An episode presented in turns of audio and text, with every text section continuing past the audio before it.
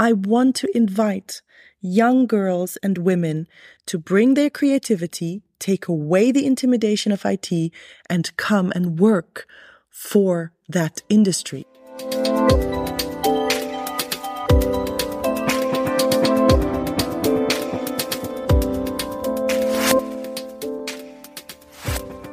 Hey, and welcome. You're listening to Her Career Voice podcast. This podcast is the one to listen to for diverse perspectives about the social, political, and scientific aspects that define our workplaces, and especially the female career planning. Whether it's professional growth and self development, entrepreneurship, finances, or the all in all compatibility of our professional and private lives. We want to know more about female careers, learnings, experiences, challenges, and how they've grown from them. IT as an art form. Farida Abou-Elenein is certain that IT is more than the stereotypical picture of a young man in a hoodie coding on his laptop. For the entrepreneur, IT is an art form that combines functionality and beauty in an industry that has space for everyone. Farida Abou-Elenein was born in London and grew up in Egypt. As a child, she discovered her love for mathematics. Later, she studied computer science and architecture. She found her way to Frankfurt, where she founded an IT consulting company with her partner. In this episode, Farida Abou-Elenein talks about the way her father saw and supported her talents from an early age, her successes in a male dominated industry, and her experiences as a single parent in Germany.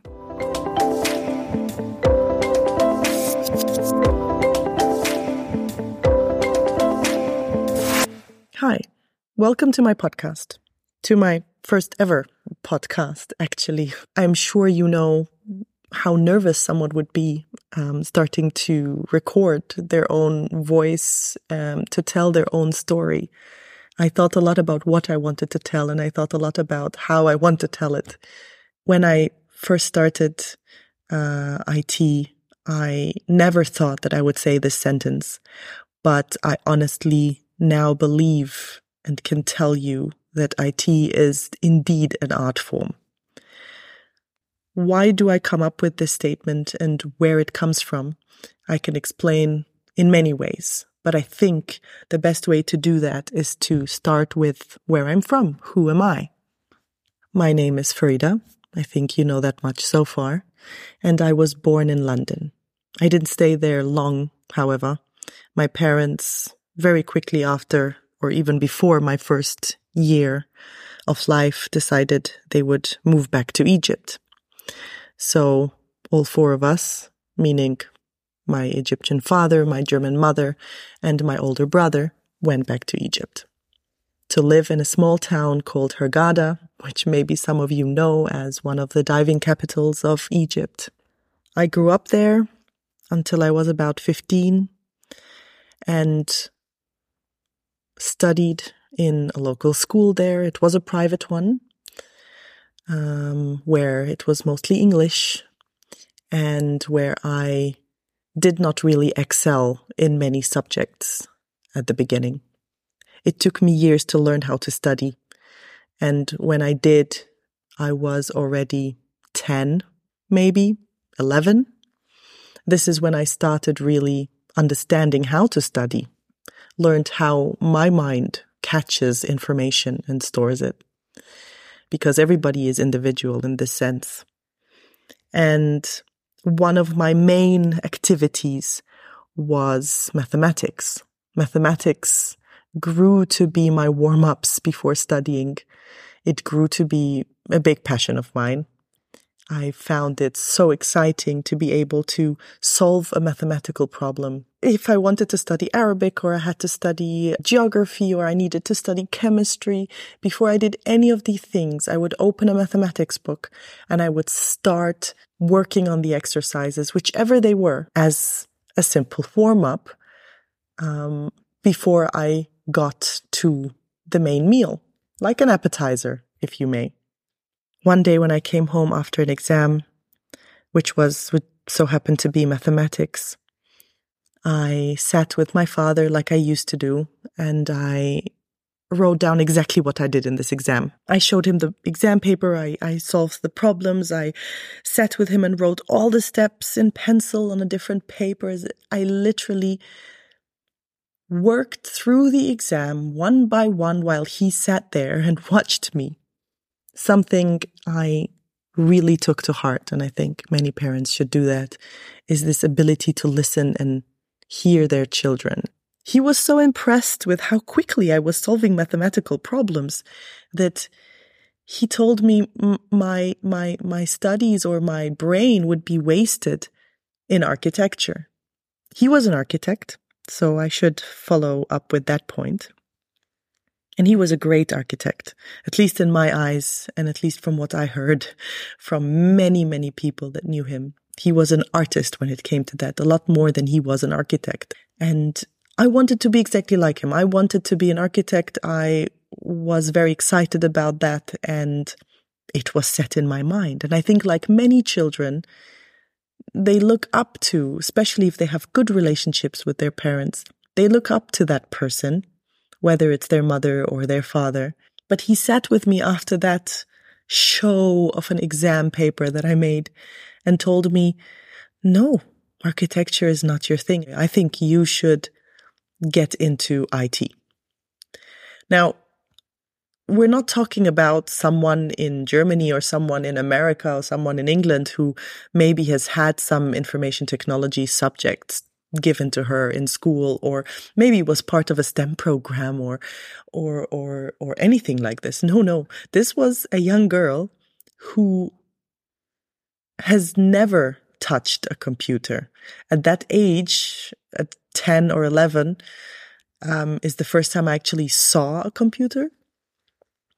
And it was, it belonged to my father. And um, he used it because he needed to learn AutoCAD because he believed if he doesn't, he will be left behind in the world of architects.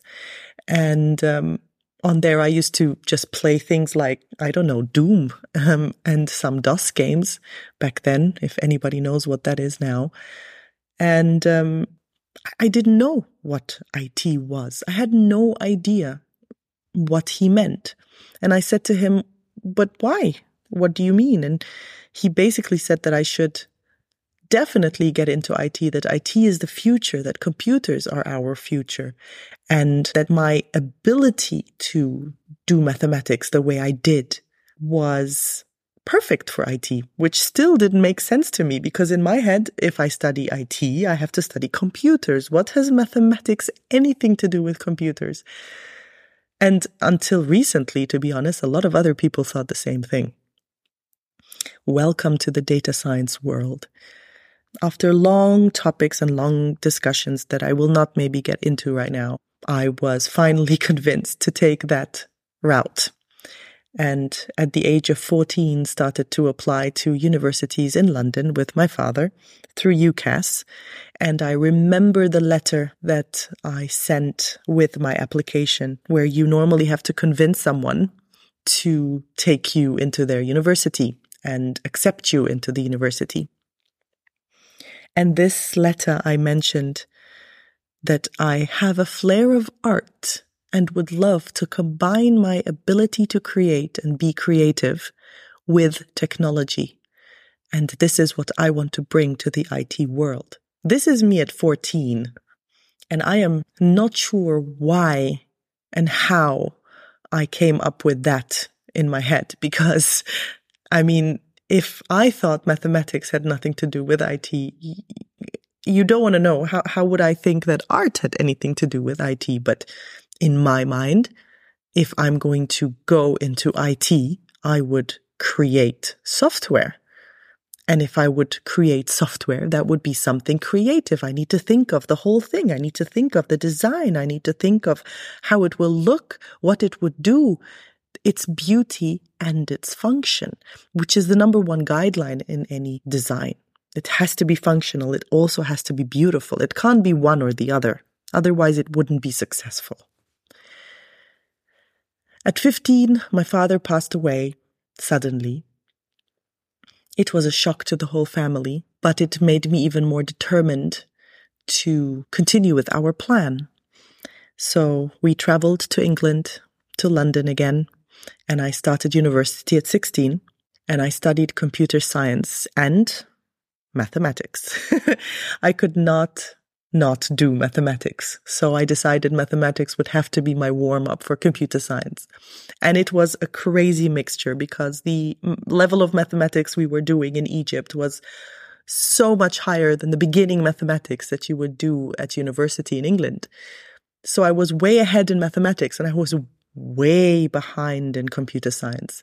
I would go into the computer science subjects and lectures and really worry because I did not understand what an algorithm was before I even started. So it was quite a struggle. But I completed my studies and I started working. Working as a software developer was not a thing I expected. It was. I believed I would create something. And as much as I love the first company that I worked for, Straight Logics it was called, and I loved my colleagues and they taught me so much, not only on a personal level, but also on a professional level. I still did not feel like I was achieving what I wanted to achieve. I still was not creating anything. I was using pre invented code invented by the directors of that company to build something and maintain it. And to me, that started to become slightly uninteresting. It was not creative. I wasn't creating a product from scratch. So I decided, well, okay, I'm in the IT world now. How about I learn about games programming?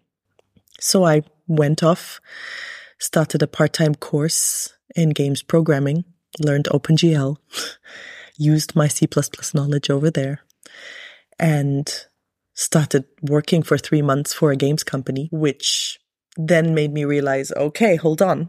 I'm I'm in a job that is having three different departments now, not just one. No, no, three different departments.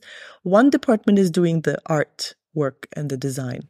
Another department is creating the models, the 3D models out of that design. And then the third department was building the engine or, you know, it had sections, the game's engine, and you're still ending up as a coder reusing lines that you use very often and adapting them to each new part. And it still was very confusing how I still cannot create a product from scratch in a job like that. Now, I'm going very much into the history and where I am, but I need you to feel where I was and why I come to this statement.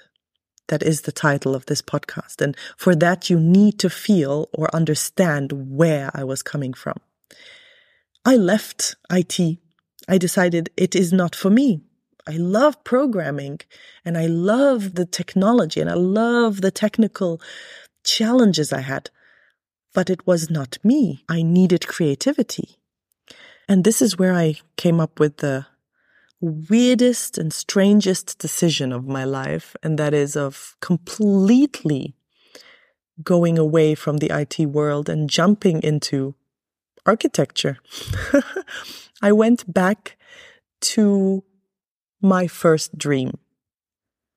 I thought I was honoring my father, whom I lost too young. I felt like I was honoring my real dream. And without doing or taking this step, I thought to myself, I would feel so much more regret later on if I say, well, what if I just studied architecture and became an architect and that would have been my life. I hated the idea of regretting something for the rest of my life. So I am a risk taker and I know that. I'm impulsive, I'm a risk taker, and I took that risk. I jumped out of the IT world, I moved to Egypt, and I started studying architecture. A side note, I got married as well and started a life personally in Egypt. I got pregnant in the third year and continued studying while I was pregnant, of course, um, as anyone would. And yet, one day, three lovely ladies brought me into the HR department of the university I was at and told me, So you're pregnant? And I said, Yes, obviously. and they told me, Well, you have to leave. And I understood later that, well, they were kicking me out of university for being pregnant. At the time, it was an extreme shock. I felt like it was really unfair and, but it happened, you know, and I dealt with it and I had to leave the university. So I left, but I didn't leave and give up, although I was very close to doing so. I came back to Germany and I worked on completing the degree, at least the lowest degree possible of architecture. While completing the studies, I already knew I'll be back to IT and I had to find a way to do that. I could not stay away from IT. I fulfilled this hunger, this need for learning and understanding architecture. And I think it has a lot to do with losing my father. It has a lot to do with the passion he showed to art. It has a lot to do with proving to myself that I could study architecture, but also that I wanted that knowledge. I wanted the know how. I wanted to remember things my father did and understand why he did it that way. And to me, it was a success. Definitely not a waste of time, like many would say. After giving birth, I separated from my husband, or my first husband, so to say, and decided I need to find a job. I need to provide for this child. I need to find stability because at the end of the day, I was then the only one that was supporting that child. And I looked for a job and by chance, I came across IT consulting, which for me at the time was a perfect jump because in IT consulting, you don't stick to a routine. You don't stick to a job for 20 years that is using the same code. No, you go from one project to another. You might be a test manager on one project and you might be a, developer on another project. You might be a scrum master on another project. And that's exactly what happened to me, by the way. Um, but you get to know the different parts of product development. And here is where I use the term product development. I do not say software development anymore. I do not say coding. From now on, it's called development or product development because this is where I started on my journey towards IT as an art form. This is the point where I tell you to let go of the stigma that IT is some form of a young man sitting in a corner coding with a headset, maybe hacking here or hacking there. Let go of that image. This is a stereotype that has made me even act cool or try to act like a boy. Forget that image. Product development is creativity. It is a form of bringing creativity to IT.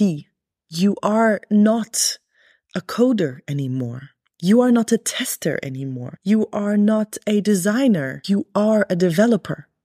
You are a product developer. You have to be all of those things at once. Nowadays, product developers are part of every step of product development. They need to be involved in the requirements gathering. They need to be involved in the architecture of the product. They need to be involved in the back end. They need to be involved in the front end. They need to understand the design and accept the design, love the design, to be able to take responsibility for the product as a whole and not for parts of it any developer nowadays that sits there and says, this part of the code I did not write, so I don't care, or come on, a button being blue or green is not my responsibility, or oh, there's a bug on production. Well, it happens. All of this makes you a coder, not a developer. And we need to see the product as the big picture. We need to work as a team to build that product and create it together. And this is modern product development. And there, exactly there is where I found my passion. I found the ability to create something from scratch, whether it's in the architecture of it, whether it's in the design of it, whether it's in the idea itself, and to be part of every step of that life cycle of that product's life cycle. That is IT. People make IT so complex, but I promise you it is not. Get away from the typical job descriptions. Get away from that stigma of it being a man's job. It's not anymore. Get away from there. Be feminine. Be creative. Be artistic. Be proud of your femininity and be part of the IT world. Be part of that product development. And through my speeches, through this podcast, through any talks I have in the future, through the company I built with my now husband, we're building a company that basically brings you no job description and it brings you a blank contract. Forget the legal jargon that goes around it, but it brings you a contract where you can come and say, well, I feel like I want to learn the different parts of the IT world before I make a decision about what role I want to take on a project. Well, then we invest in you. I want to be able to work part time and the other half of my time I want to travel. Well, then do it. I want to invite young girls and women to bring their creativity, take away the intimidation of IT, and come and work for that industry. You will find your passion. And it doesn't matter if you start at 15 or if you start at 27 like I did. But you will find that passion.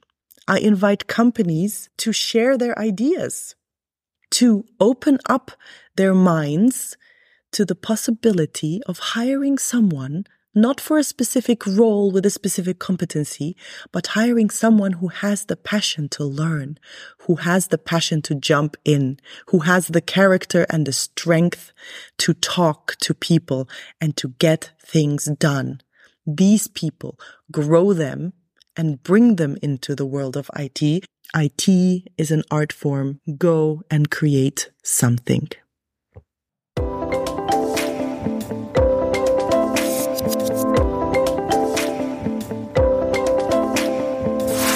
If you're interested in joining the conversation, become part of our Her Career community. Get together with thousands of female professionals in person at the leading career and networking event in Europe, Her Career Expo in Munich.